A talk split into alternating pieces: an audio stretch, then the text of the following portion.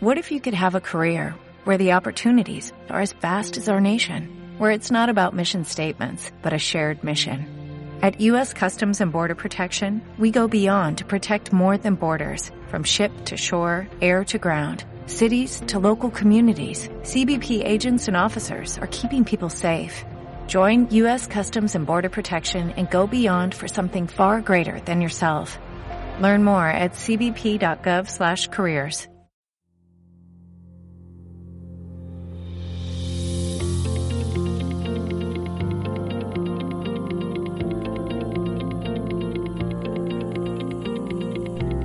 Movimiento NL.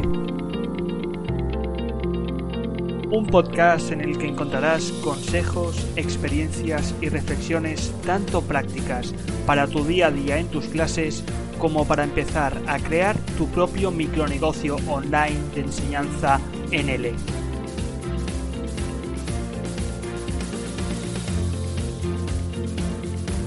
un movimiento al que cada día se suman más y más docentes de todo el mundo. ¿Y tú? ¿Te unes a nuestro movimiento?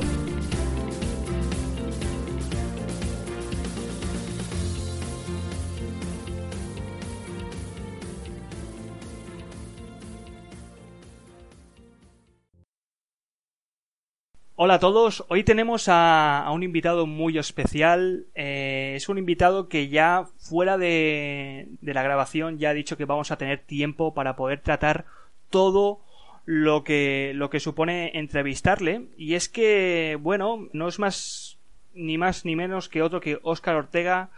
Y bueno, seguramente le conoceréis por ser el creador de Un idioma cada vez, una página web de referencia para todos los docentes online, en la cual yo luego pues eh, explicaré que parte de, la culpa de la cual hoy yo me dedico pues a la enseñanza online viene de esta página.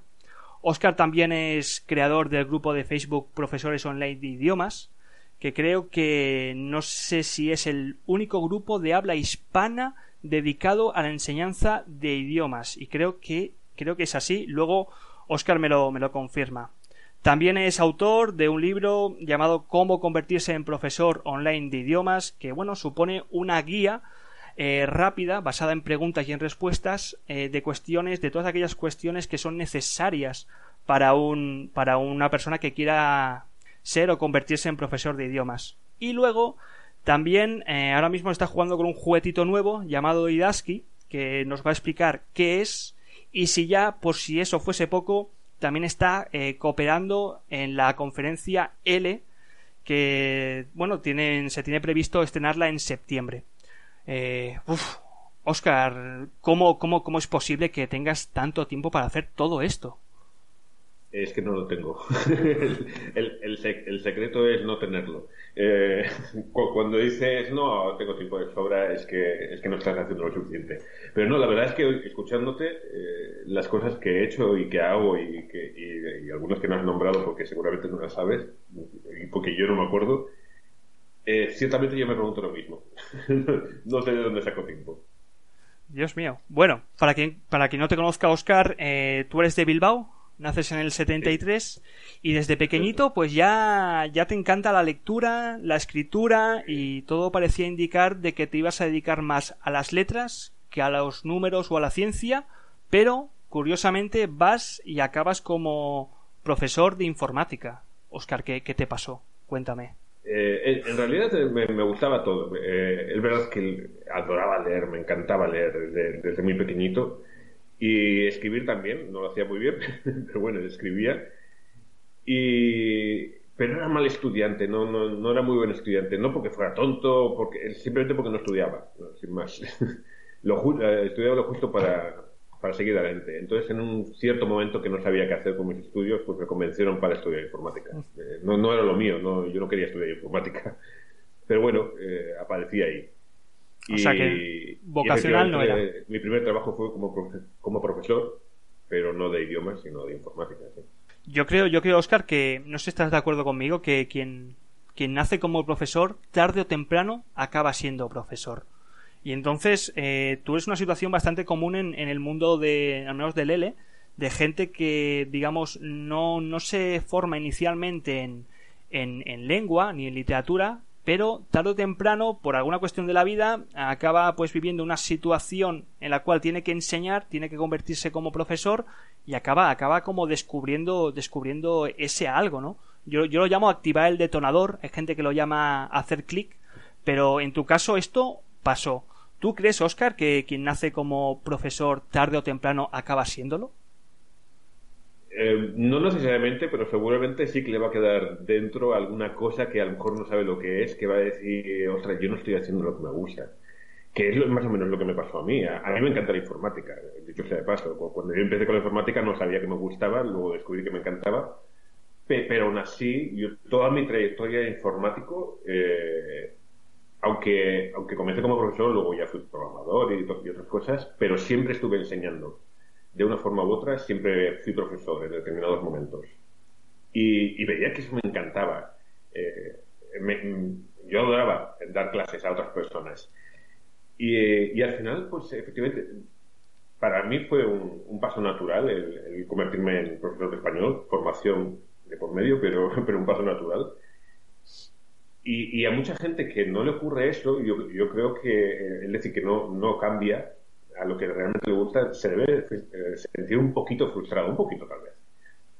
Porque tiene eso dentro, eh, enseñar es, es, algo muy motivante, es algo muy, muy bueno, y el que no lo consiga hacer, yo creo que le debe quedar una espinita ahí dentro. Y bueno, todo parecía indicar que tarde o temprano ibas a dar el salto a la lengua, porque bueno, ya te, te gustaba leer, te gustaba escribir, y decidiste pues dejar la informática y convertirte en profesor de español pero profesor de lengua. Eh, y te acabas formando. ¿cómo, cómo fue esa, esa formación inicial? ¿Qué, qué hiciste? Bueno, hice un curso eh, explícito para profesores de español, no, no estudié una carrera, no estudié un máster, era un curso, y sinceramente no me acuerdo de cuántas horas ni cómo era, y fue, fue una buena formación, fue excelente, eh, de hecho, eh, me gustó mucho. No, no voy a hacer publicidad del lugar, no por nada, pero es que no, no me gusta hacer publicidad de lugares que no sé cómo, cómo están enseñando, y como han pasado ya bastantes años, no, no sé cómo estarán ahora.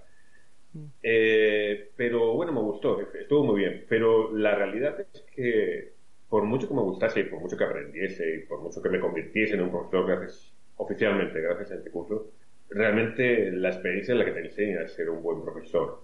Un buen profesor, cuidado, no los conocimientos del idioma o de, o de pedagogía, pero, eh, pero sí a ser un profesor, lo que es sentirte como profesor. Eso solo la experiencia te lo enseña, no, no hay ningún curso que te enseñe eso.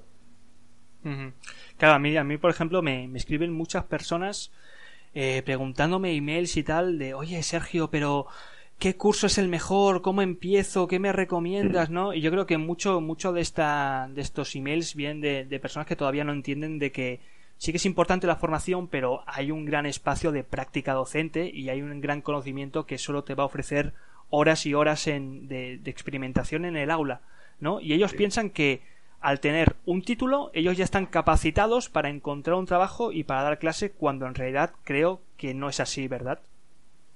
No, eh, a ver, el título está muy bien, eh, hmm. muy bonito. Eh, el título que gané, pues mira, me, ha abierto determinadas puertas.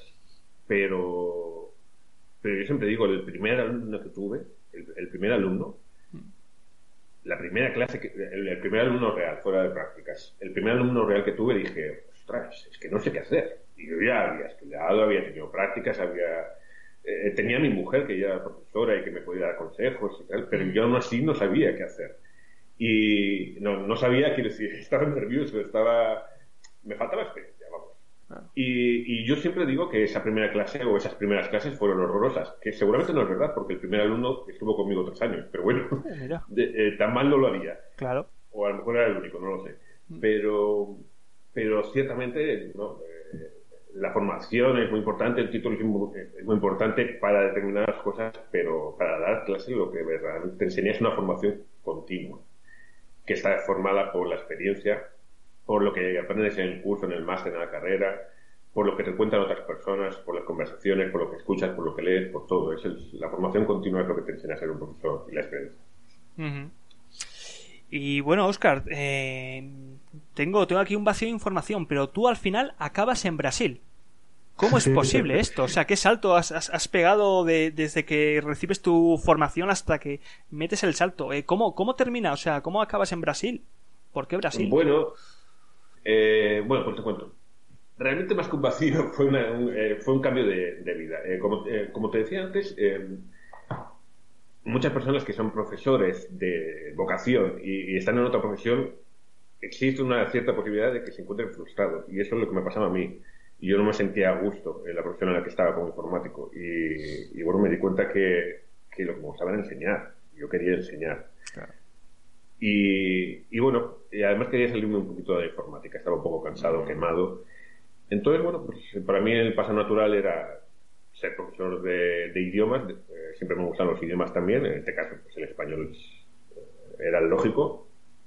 Y, y luego, pero claro, yo también pensé, vale, pero ¿dónde voy a encontrar trabajo? Y no se me daba la sensación que encontrar trabajo en España como profesor de español era más complicado. Por diversas razones. Y ahí empecé a pensar en diferentes lugares donde y uno de ellos fue a Brasil y leí muchas cosas sobre la necesidad de profesores de español en ese momento en el país y me fui para allí, sin más, no, hay muchas más razones. A la aventura. Totalmente, 100%. No tenía ni, ni, la menor idea de lo que iba a pasar. Estaba tan mal en ese momento, sinceramente, eh, con la informática, que bueno, cualquier cambio eh, iba a ser a mejor. Vaya, ¿y cómo...? Y yo tuve suerte, eh, que conté, ah. pero bueno, salió bien. ¿Y cómo que, te encontraste allí en Brasil? ¿Cómo, cómo estaba la, enseñanza de, idiomas? Bueno, desde luego hay mucha, mucha necesidad de profesores españoles, es verdad, de profesores en general de idiomas eh, es un país eh, donde se habla portugués, pero con rodeado de países que, saben que hablan español y con mucho comercio entre ellos. Entonces, claro, al principio, como eh, igual que en el resto del mundo, los brasileños intentan aprender inglés, que va a ser el idioma que en teoría les va a llenar su currículum y que les va a conectar con, con muchos trabajos. Pero claro, muchos de ellos se dan cuenta de que ese comercio eh, con el resto de, Latinoamérica o de, de, Sudamérica es en español. y, entonces, claro, hay mucho, mucha necesidad de, de profesores de español y efectivamente pues había. Eh, hasta tal punto que al final ni siquiera trabajé, bueno, sí, que trabajé en, en escuelas, pero trabajé poco. Y me dediqué más a, a dar clases por mi cuenta porque me salía más rentable y más cómodo. Claro, claro. Y todo parece ir bien hasta 2011, que es cuando decides volver a, Europa. Y aquí haces ya, digamos, eh, lo que creo que todos los profesores eh, que nos bueno que lo hacemos online eh, hacemos que es como decides ir 100% ya hacia este mundo online es decir ya te vuelcas totalmente hacia la enseñanza online y después digamos de una etapa mm, no sé si feliz o de desencanto un poco frustrante que es a veces la que tenemos los profesores de lengua cuando damos eh, clases en, sitios físicos, al menos en general. Eh, en tu caso, Oscar, eh, ¿por qué decides saltar al mundo online? Bueno, en mi caso fue necesidad. No, no voy a mentir, no, es una cosa que diga. hay, mucha gente que me ha comentado, ah, Oscar, tú, claro, eres informático, entonces online tiene sentido. Y yo no, no, no es mi caso. De hecho, todo lo contrario. Eh, ni se nos había pasado, a mi mujer y a mí, que al final somos los dos profesores, eh, ni se nos había pasado la cabeza, por la cabeza eh, ser profesores online. De hecho, mi mujer daba algunas clases online, pero más por curiosidad. O sea, estaba ahí la posibilidad de, ah, voy a dar clases online. Eh, y en ese momento, cuando nos, cuando nos fuimos a Europa, cuando nos vinimos a Europa, mejor dicho, ahora estoy en Portugal, bueno, pues teníamos dos posibilidades, encontrar trabajo en alguna empresa o continuar como profesores en ese momento, era 2011, 2012, eh, bueno, la crisis estaba en, en, un momento fuerte y obviamente eh, ya sabemos eh, lo que ocurre con los profesores de, español en España. Hay muchos, ya de por sí, generalmente hay muchos. Cuando hay crisis, pues bueno, es una profesión que, que es muy apetecible para muchas personas, mm. muy, una golosina. Entonces, bueno, pues había mucha competencia y, en nuestra cabeza eso no, no, entraba, el luchar por un puesto de trabajo y más aún poco cuando llevábamos unos años dando clases particulares. Entonces, bueno, pues de repente alguien nos dijo, oye, ¿por qué no cogéis los alumnos presenciales y los convertís a online? Eh, yo ya había perdido esa oportunidad, mis alumnos no querían clases online, simplemente. Eh, bueno, no, todo el mundo está preparado para esto, pero mi mujer sí, algunos. Y, bueno, y poco a poco comenzamos, gracias a Italki al principio, luego ya por nuestra cuenta y, y hasta ahora. Claro, o sea, tú, ya partías con una, con una cantidad de estudiantes. Tú ya tenías a los. Bueno, yo no, mi mujer. Tu mujer. De, estudiantes de allí. Y, y, Oscar, yo tengo curiosidad. Yo en 2011 es cuando yo empecé a dar clases eh, presenciales, pero en 2011, ¿cómo estaba el mundo online? ¿Qué existía? ¿Existían tantas plataformas? ¿Crees que estaba mejor? ¿Había más ventajas, más desventajas? Había sobre todo dos plataformas en ese momento, que una era Italki y otra eh, Verbal Planet. Wow. Seguramente habría más, no lo sé eh, pero, pero así que yo conocéis en ese momento fuerte, o relativamente fuertes, esas dos. Y estaban comenzando, tampoco es una cosa. Eh, hasta hacía muy poquito había sido una plataforma eh, de, intercambio, simplemente. Es decir, ponía en contacto eh, estudiantes de un idioma con estudiantes del otro y se acabó. Después que se convirtió en, una plataforma de, conexión entre alumnos y profesores. Entonces, en ese momento había muy poquito. plataformas casi ninguna. Y profesores online no, profesores online había unos cuantos, lo que pasa es que estábamos todos desconectados, por decirlo de alguna forma, cada uno por su lado, eh, sin nada en común y luchando por sobrevivir una, en una profesión que, que en algunos países como Estados Unidos era muy normal, eh, o relativamente normal, pero que en el resto del mundo, pues no, eso de estudiar online, no, con un profesor y con una cámara en medio, no era nada normal. Entonces, bueno, fue un comienzo levemente complicado. Claro. O sea, había, digamos, menos competencia y había menos demanda también. Todavía la gente no se atrevía mucho a, hacerlo. Y bueno, y tampoco lo que tú me comentas, que estabais un poco desconectados. Es decir, que también parte, parte de tu de cosa que yo admiro tuyo, Oscar, es que tú has sido capaz de unir, de aglutinar a. Luego, luego iremos a por el grupo de Facebook, pero aglutinar a una comunidad de profesores de idiomas que yo creo que ya existía desde hace tiempo, cuando estaban escondidos, y tú has sido capaz de, conectarlos y de, hacer que cooperen con una idea en, común. Oscar, eh, ¿tú crees que, que, que, todo parece indicar que el, que el mundo online o que la enseñanza online parece ser como un punto final en, o al menos el objetivo o hacia donde nos dirigimos muchos de los profesores que durante años hemos estado dando clases presenciales? Hombre, eh, sí, a ver, hay de todo, por supuesto pero hay una gran cantidad de, profesores de español o de idiomas en general que son profesores presenciales en diversos países, pues porque en su país de origen, obviamente no todo el mundo puede trabajar de, profesor de ese idioma, entonces emigran hacia otros países, hacia Rusia, hacia Inglaterra, hacia Francia, hacia donde sea, y bueno, pues dan clases ahí, se forman una vida, lo que sea. Pero muchos de ellos no quieren estar en los países, quieren estar en su país, en España, en Colombia, donde sea. Y, claro, evidentemente ahí la enseñanza online es una puerta abierta a que vuelvan a su país o a, que se queden donde están, pero, pero de otra forma. Y eh, les da una libertad de, de movimiento eh, bastante grande. Y entonces, en ese sentido, sí, es, es la meta para muchos para muchos profesores. Y de hecho muchos profesores que han contactado conmigo a través de un idioma cada vez eh, su problema o su, su objetivo final era ese era volver a su país o dejar sus clases presenciales porque no le gustaban porque eh, porque era un rollo dar clases presenciales para una escuela o para, para una empresa. Y querían armarse su propia su propia escuela online. Claro. sí, sí. Y nos vamos a, 2015 y se inicia otro nuevo, lo que, bueno, por lo que he visto, otro nuevo eh, momento en tu vida y es que te conviertes también en orientador de profesores. No solamente ya, digamos, impartes las clases, sino que ya te dedicas pues a ayudar, a guiar, a orientar a, otras personas pues que quieren convertirse en, en profesor.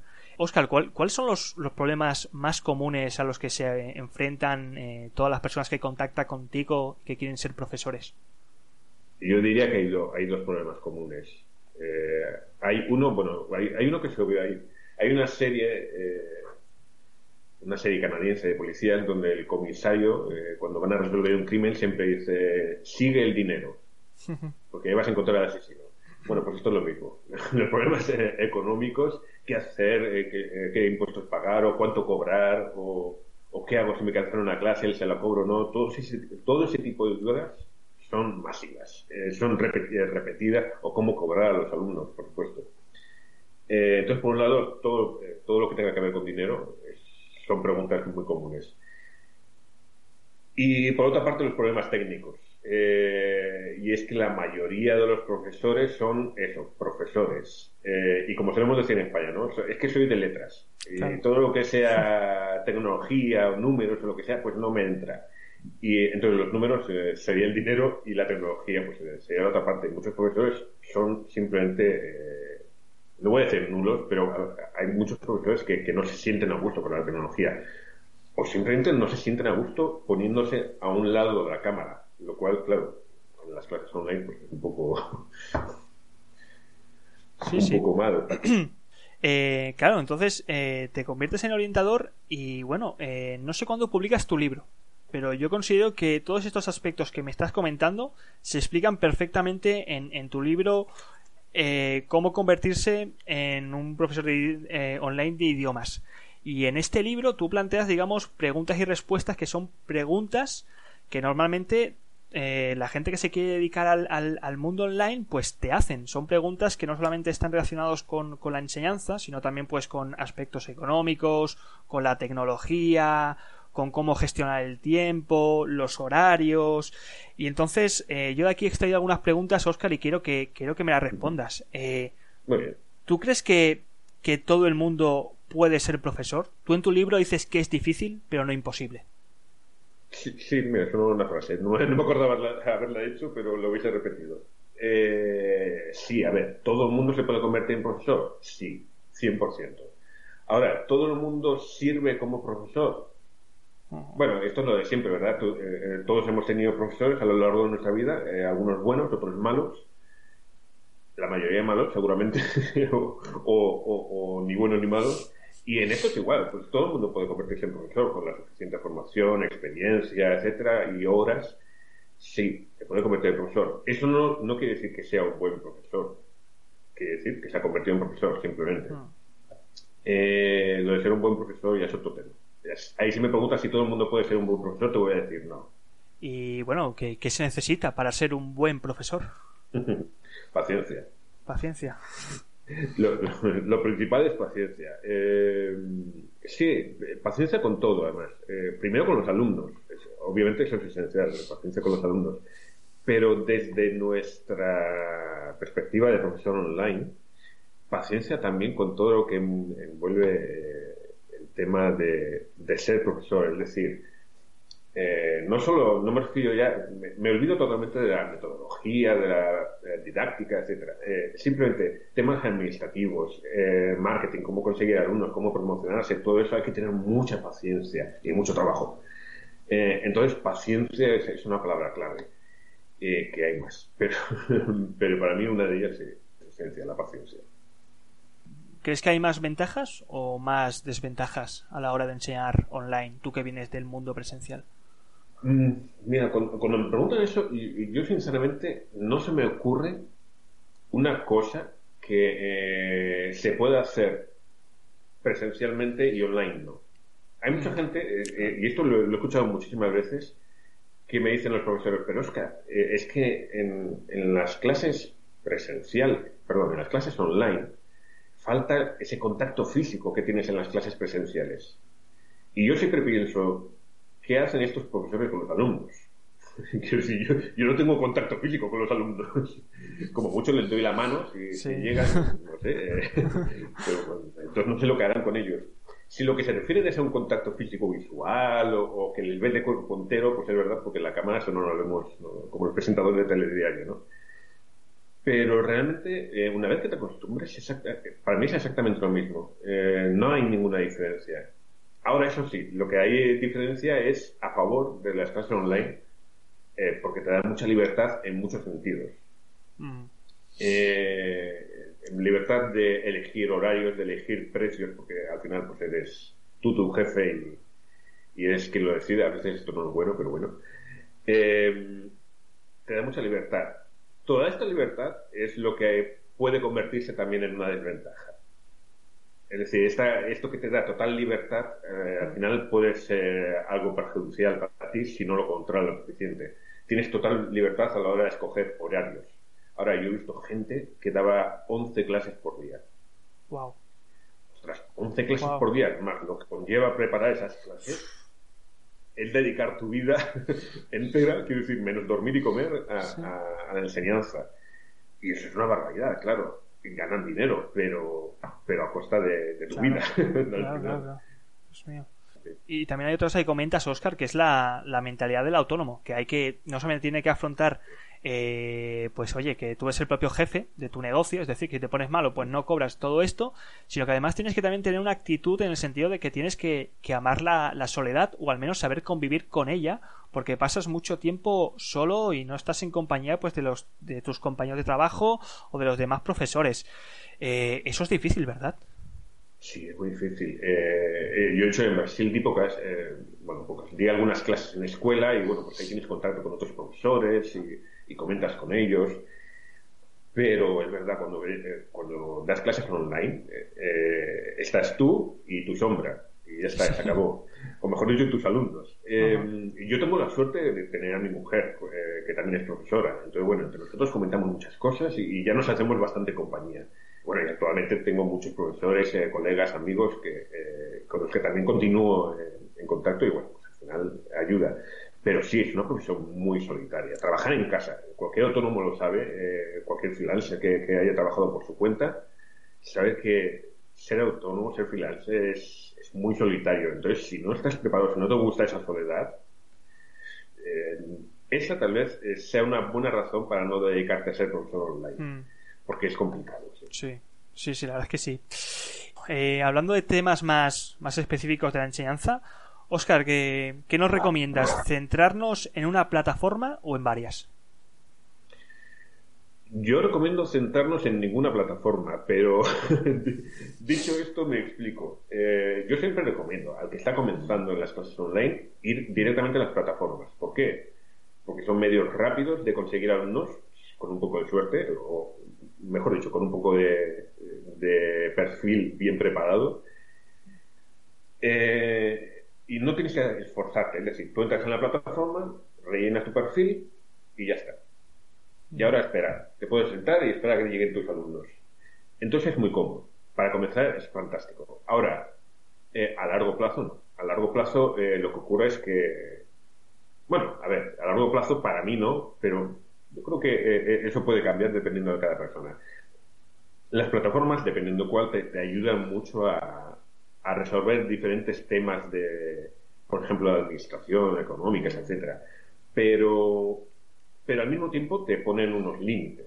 Eh, al final, los alumnos son los que llegan a esa plataforma, cuando en realidad hay miles de millones de alumnos eh, repartidos por el, por el globo. Entonces, claro, tú llegas solo a unos poquitos, a los que llegan a esa plataforma, nada más. Eh, entonces, Claro, yo, yo soy de la opinión de que a largo plazo hay que construir tu, tu marca personal, como se ve ahora, o tu, página web, mm. tus redes sociales, para que lleguen tus alumnos a través de esas redes sociales, a través de esa marca. Lo que pasa es que eso exige un trabajo y no, no, vas a, no van a llegar de repente. No, van a, no vas a poner tu página web, que esto es algo que piensa mucha gente. Yo, pongo mi, mi página web y además soy titulado en filología con máster L y ya está, me van a llegar los alumnos. Y esto no es así, claro, hay una labor detrás que es muy grande, muy pesada, muy trabajosa. Pero a quien le gusta, se lo paso. Y bueno, eh, tienes como, creo que tienes un capítulo dedicado a, la clase de prueba o a la clase de prueba, trial lesson, eh, primera clase, que yo creo que esto es fundamental. O sea, de que la gente no le da la, demasiada importancia, porque supone la primera toma de contacto con tu, con, con, lo que en teoría se puede convertir en tu futuro alumno. Eh, mm. ¿Cómo de importante, Oscar, es esta clase de prueba o primera clase y qué consejos darías, consejos rápidos para, para que luego eh, ese alumno se convierta en tu futuro alumno y esté, más, y esté presente en, tus futuras clases? Vale. Eh, yo, siempre suelo decir que el que hace una clase de prueba contigo mm.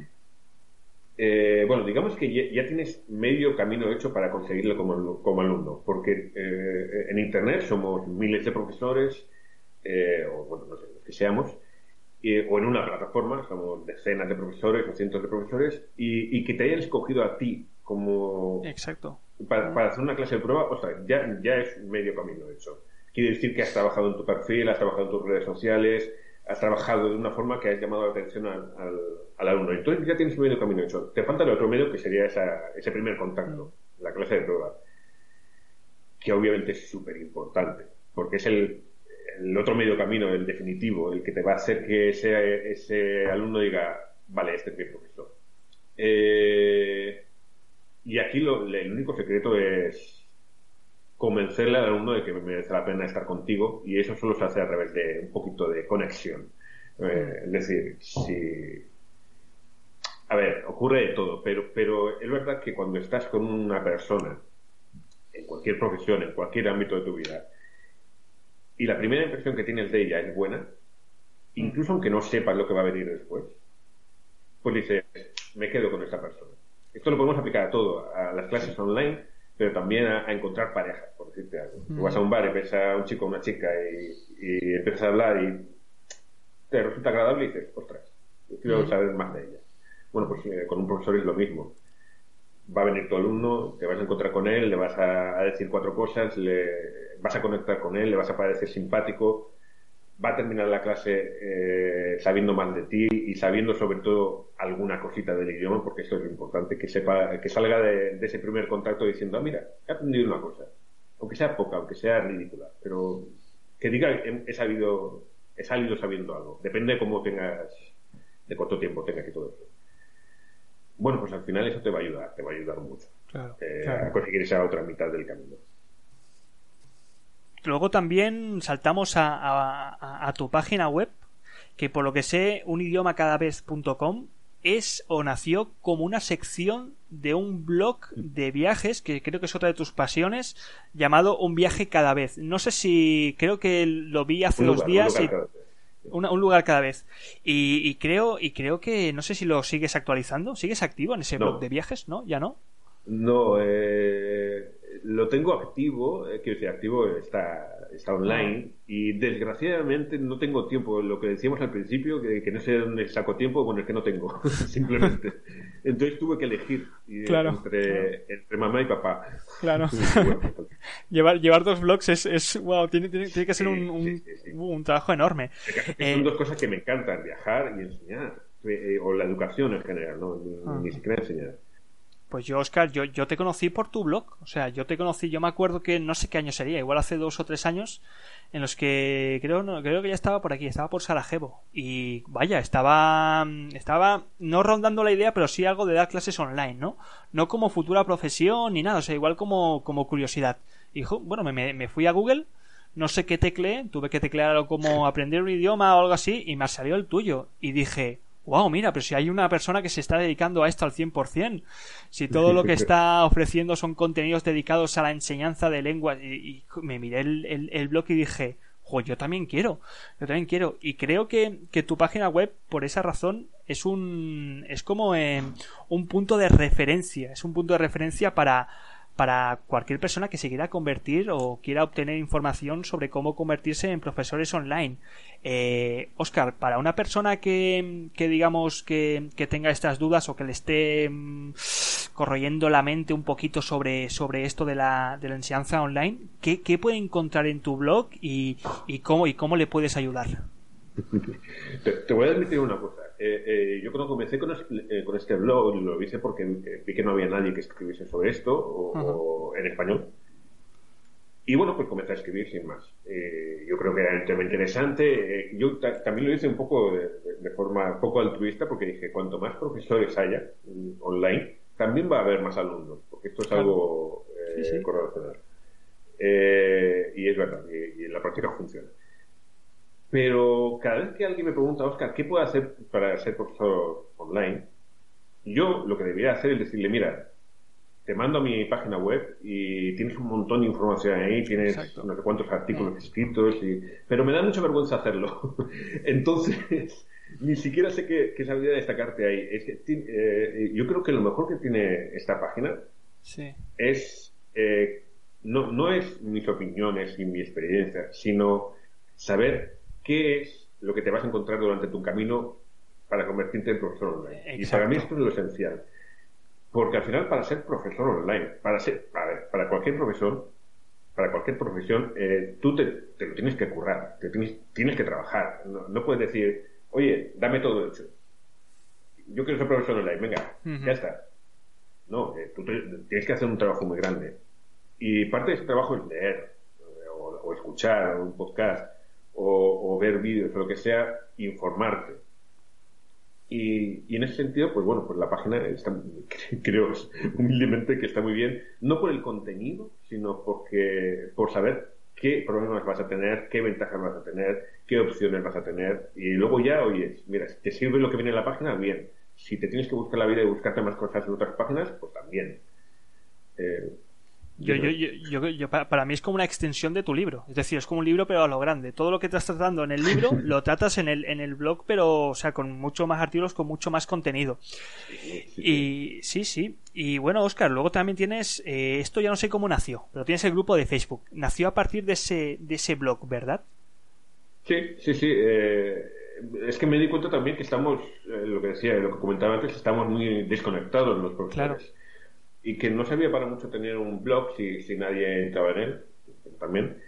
Y, y además, eh, a ver, yo llevo ya unos cuantos años dando clases, eh, online o presenciales, pero, y, y, aquí lo digo muy claro, el profesor que crea que ya sabe todo eh, es un profesor horroroso y a mí me gusta aprender cosas cada día.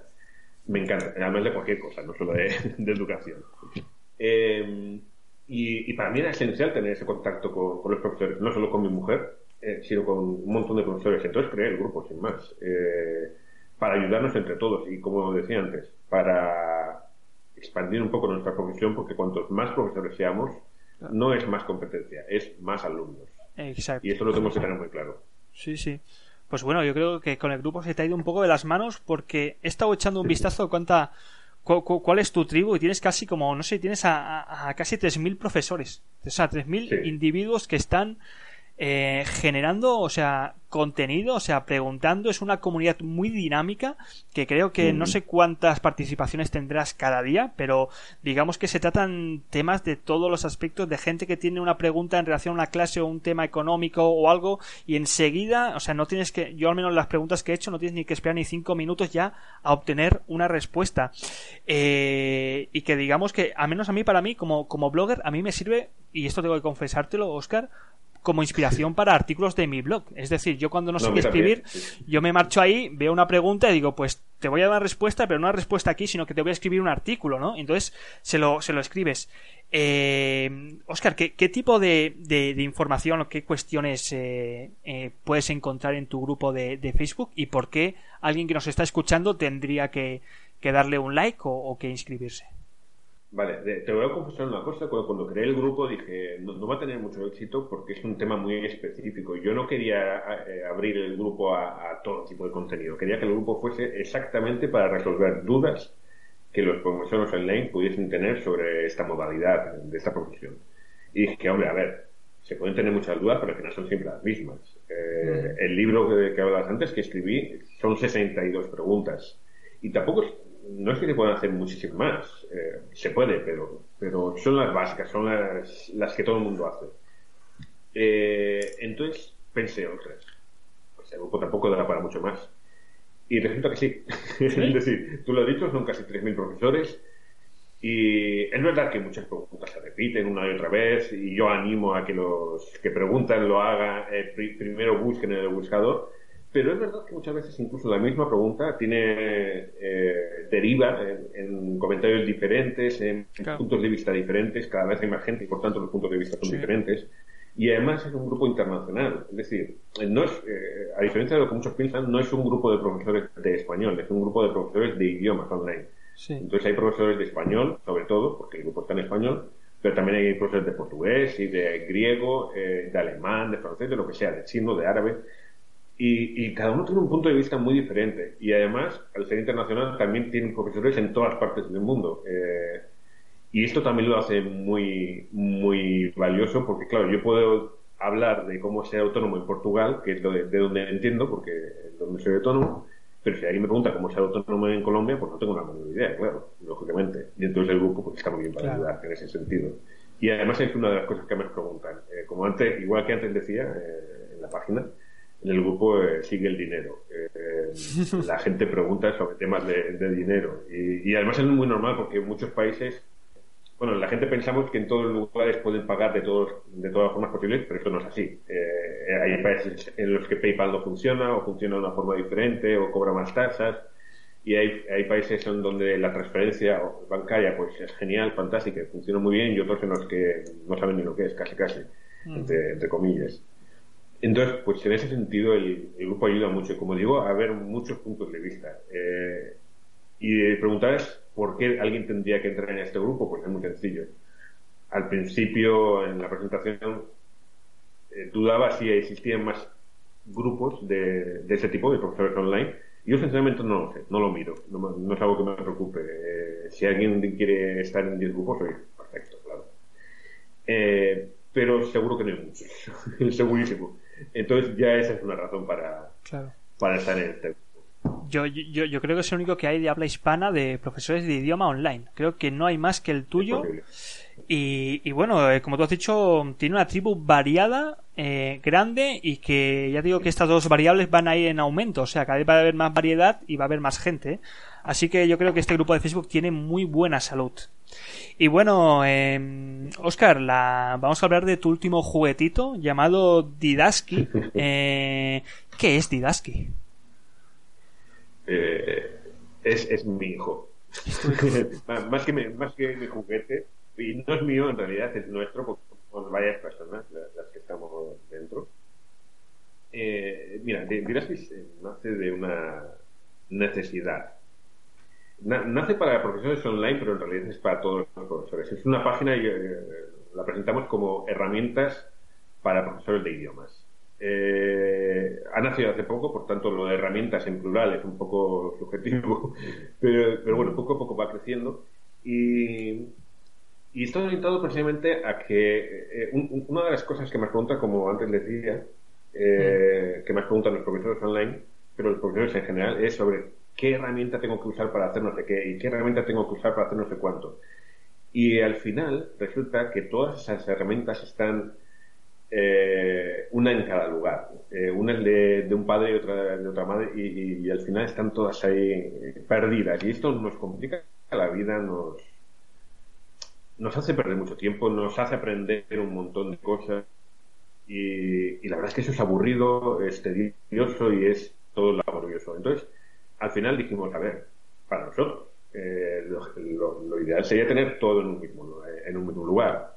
Esto es una, una aspiración muy, muy imposible, por decirlo de alguna forma, pero, pero por lo menos hay que tener un número de herramientas de esas que son complejas de usar y de encontrar y de aprender, tenerlas en un mismo sitio y además eh, que estén orientadas específicamente para los profesores de idiomas, porque esto es una, una cuestión que muchas veces nos complica la vida. Vamos a buscar un calendario para que los alumnos puedan reservar nuestras clases y hay un montón de calendarios por todas, eh, por todas partes. Pero resulta que, a no ser que lo queramos hacer muy simple, que está muy bien, ninguno de ellos se adapta a la, a la casuística de, un profesor de idiomas, ni online ni presencial. Eh, entonces, claro, esto, al final nos provoca más problemas que soluciones eh, muchas veces. Como digo, a no ser que lo queremos hacer muy simple, entonces perfecto. Entonces, bueno, pues esta es una de las cosas. Y hay otra cosa que dije antes y es que los, profesores, muchos profesores, tecnológicamente, pues, mm, bueno, tienen sus dificultades. Eh, y pensé que Didaski, o pensamos que Didaski debería ser algo sencillo, o sea, que, el más torpe de los, profesores entre y diga, ah, mira, sé cómo usar esto. No es complicado, o por lo menos voy a recibir una ayuda de verdad. Eh, que me va a facilitar la vida y no voy a perder el tiempo porque a mí lo que me gusta es dar clases, no andar perdiendo el tiempo usando herramientas. Bueno, pues para ese tipo de gente está, está pensado. Y además está pensado por profesores, que esa también es una gran ventaja. Eso es una gran ventaja, la verdad es que sí. Bueno, eh, Oscar, eh, nos acercamos ya hacia el final de la, de la entrevista. ¿Qué, ¿Qué, proyectos de futuro tienes? ¿En qué estás metido ahora mismo, además de, de Didaski? Pues ahora estoy casi... No, no, a tiempo completo no estoy con Didaski, pero, pero casi, eh, aparte de las clases. Pero proyectos futuros tengo algunos libros y una serie de vídeos para hacer y sobre todo en septiembre, creo que lo decías al principio, a finales de septiembre, en principio, eh, vamos a tener la conferencia, en una conferencia para profesores, esta vez sí de español eh, en particular, eh, un poco dedicada a la didáctica, a la pedagogía y de la mano de, del señor Paulino Brenner, que ya es conocido por varias... Sí. Dios mío, no se cansa ese tampoco, ¿eh? No, no, no, no, termina, es como tú. no. La produce en serie, que tiene una máquina de hacer conferencias, pero esta vez, eso sí, le acompañamos... Eh, eh, va en compañía eh, Paulino con, con Ana Martínez Flárez y, con Ana, conmigo, sí. y entramos entre los tres y la estamos formando entre los tres poquito a poco, pero bueno, en septiembre llegará esa conferencia, sí. Y lo demás, pues eso, eh, que clases, libros, viajar, sobre todo viajar. Y, y, una, una preguntita, bueno, yo a ver si un día esto también secuestro a Paulino y le, le hago una, una de estas preguntas, pero ¿qué, ¿quién se puede presentar a esta conferencia L? Oscar. Bueno, pues cualquier profesor. Eh, al final, mira, eh, todos tenemos cosas que enseñar. Es lo que decía antes, el profesor que piense que, que sabe todo está acabado como profesor, pero también el profesor que piense que no puede enseñar nada no se imagina las lagunas que tenemos todos los profesores. Eh, entonces, al final, cualquier profesor que tenga un tema interesante que pueda presentar. En septiembre esto. Eso es. Vale, estamos todos atentos en septiembre. Y bueno, Oscar, última, última pregunta o último consejo. Eh, ¿Qué única recomendación o qué único consejo podrías dar a una persona que quiere dedicarse a la enseñanza online y que todavía no ha empezado a moverse? Vale. Vale, un único, un único sí, consejo es imposible. A poder ser. Pero, vale, ¿cuál sería? Eh, mira, yo cuando comencé en 2011, 2012 a ser profesor online, me perdí mil veces por el camino.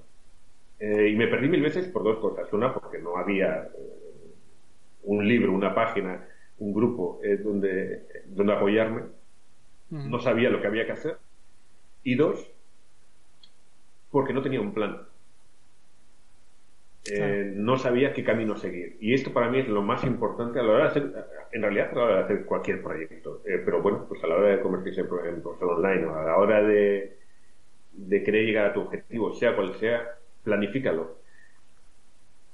Por lo menos de, de menos a más, es decir, colocar puntos grandes, tengo que hacer esto, tengo que hacer esto, tengo que hacer esto, y después esos puntos grandes los puedes distribuir en varios pequeñitos. Eso no quiere decir que tengas que seguir el plan a rajatabla, Ajá. Eh, pero por lo menos que te sirva como guía. Eh, por eso, por, precisamente por eso lo llamé guía a mi libro, porque no era para que la gente cuando termina el libro diga, ah, ya soy profesor online. No, no, no. Es para que tengas una idea, es un esquema de cómo llegar a ser.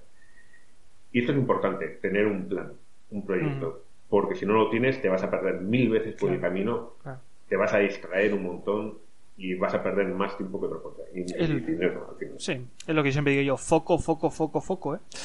Hay muchas cosas que hacer y te puedes perder y te puedes agotar y te puedes quemar y no saber a dónde avanzar. Así que un plan y a seguirlo con, con objetivos. Pues bueno, Oscar, eh, muchas gracias por, por haberte, bueno, por, por haberme dejado secuestrarte 40 minutitos o un poquito más. Ah, te deseo todo lo mejor con, con, con tus proyectos, con Didaski, con este blog que sigue siendo un punto de referencia, con el grupo de Facebook que nunca se termina y que siguen creciendo en cuanto a variedad, en cuanto a número y con, y con la conferencia de L. Así Pues que... muchísimas gracias. Yo te deseo suerte a ti con, con este podcast, que es una iniciativa genial que, que a mí se- me hubiese encantado hacer, pero no tengo moral ni tiempo. Entonces me alegra un montón que, que- que lo hagas tú. Eh, y bueno, seguimos en contacto eh, con toda la gente. Muy bien, Oscar. Pues adiós y buena suerte. Chao. Muchas gracias. Chao.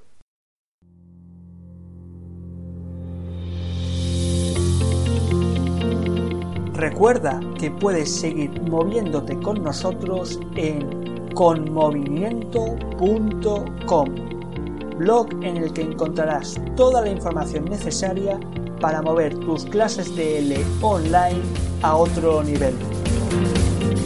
Y en el que, si además te suscribes, recibirás gratuitamente mi guía rápida para empezar a vivir con movimiento, además del acceso a la zona del profesor con movimiento, lugar en el que te podrás descargar gratuitamente material didáctico para aplicar desde ya mismo a tus propias clases de L. Te espero en el siguiente podcast con más movimiento.